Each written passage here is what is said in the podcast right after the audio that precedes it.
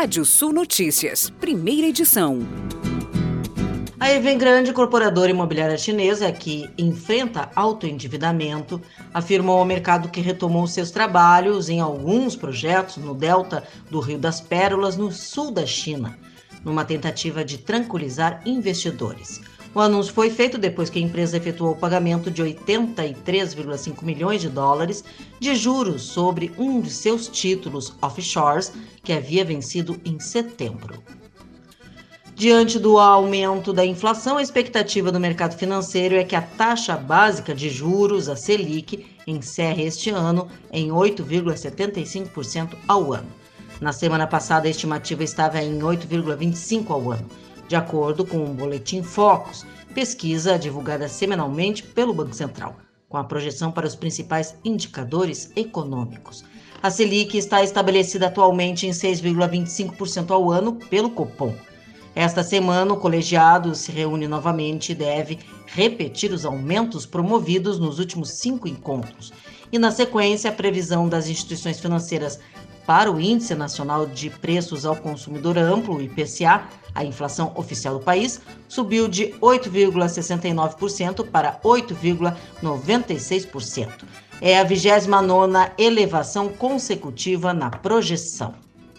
De acordo com um dos estudos feito por economistas do INPE, a disparidade na distribuição de recursos no Brasil caiu de forma ininterrupta entre 2002 e 2015 voltando a aumentar em 2016 e 2017, ainda para um nível inferior ao da virada do milênio. A pesquisa aponta que todas as fatias da população adulta brasileira situada abaixo dos 29% mais ricos tiveram crescimento em suas rendas anuais acima da média nacional de 3% no período analisado. Já as parcelas da população distribuída acima desse corte tiveram crescimentos médios anuais de suas rendas entre 2,4% e 2,9% inferior à média. O estudo foi feito antes da pandemia. O superávit da balança comercial brasileira chegou a 58,37 bilhões de dólares no acumulado do ano, até a quarta semana de outubro, com aumento de 32,3% pela média diária, sobre o período de janeiro a outubro do ano passado. A corrente do comércio, que é a soma das exportações e importações, foi de mais de 402 bilhões de dólares, subindo 36,9%, segundo dados divulgados ontem à tarde pela Secretaria de Comércio Exterior do Ministério da Economia. Em busca de parceiros para soluções de Open Bank, o Banrisul está com uma nova consulta pública de abrangência nacional aberta desde a última sexta-feira.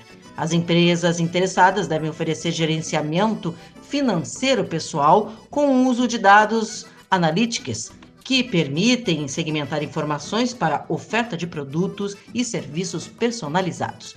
Segundo o presidente do Banrisul, Cláudio Coutinho, a consulta pública abre espaço para conhecer as opções disponíveis no país, já que o banco quer aprimorar o atendimento aos seus 4 milhões de clientes a partir de experiências cada vez mais completas, inovadoras e seguras. Segundo Coutinho, o Banrisul está inserido em um hub de inovação e já trabalha em iniciativas que acompanham as tendências do mercado financeiro, como o Banritec. O mercado de algodão aquecido em nível nacional e internacional é o destaque deste mês do boletim da CONAP. A publicação traz informações sobre o preço externo e interno, quadro de ofertas e demanda e perspectivas de curto e médio prazo das principais culturas de grãos e do mercado de carnes. No mercado internacional, os preços da pluma dispararam durante o mês de outubro, de acordo com o documento. Problemas climáticos nos Estados Unidos e na Índia juntamente com a menor oferta da safra brasileira 2021 e a recuperação da demanda mundial, inclusive da China, contribuíram para um cenário de preços muito elevados na Bolsa de Nova York. A Associação Brasileira dos Produtores de Leite conquista mais uma importante vitória para a produção de leite nacional.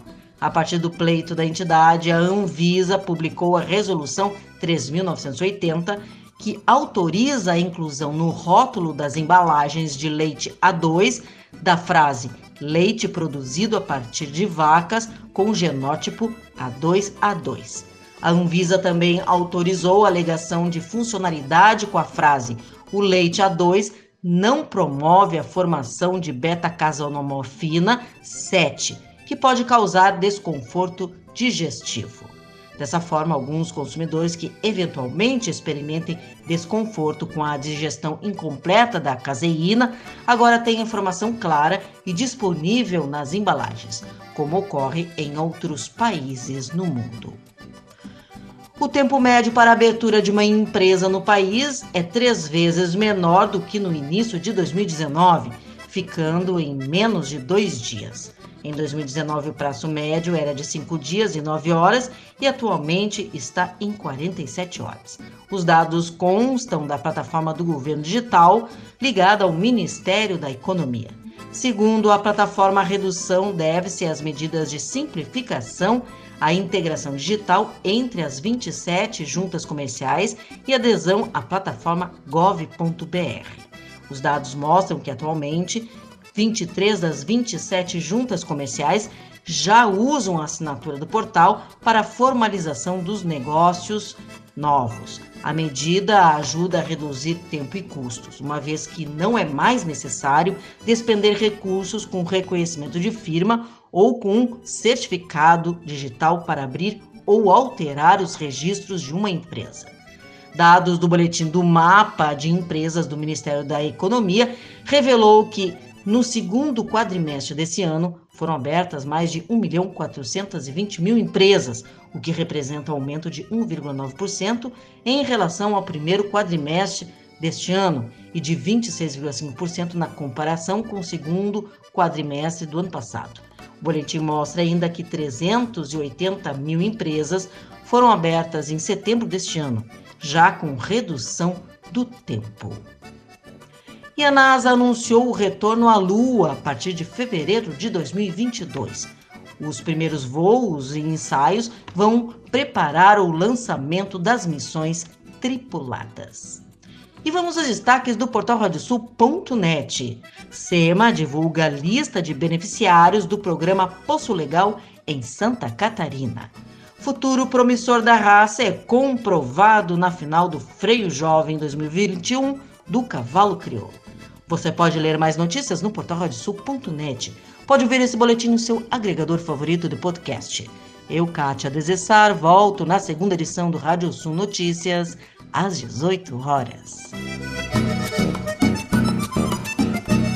Previsão do tempo. Olá, ouvintes da Radiosul.net. Terça e quarta-feira com tempo firme, o predomínio de sol, céu sem nuvens em todo o Rio Grande do Sul. Ainda fez 11 graus na manhã dessa terça-feira na Serra e chega a 33 graus na fronteira com o Uruguai na tarde de hoje. Na quarta-feira, mínimas mais altas no estado e máximas chegam a 34 graus. Temperaturas para essa quarta-feira entre 16 e 25 em Rio Grande entre 19 e 34 em Santana do Livramento, na fronteira com o Uruguai, entre 19 e 32 em Santa Maria, também 19 e 32 em Santa Rosa, noroeste do estado, Vacaria entre 12 e 27 e Porto Alegre temperaturas entre 16 e 31 graus.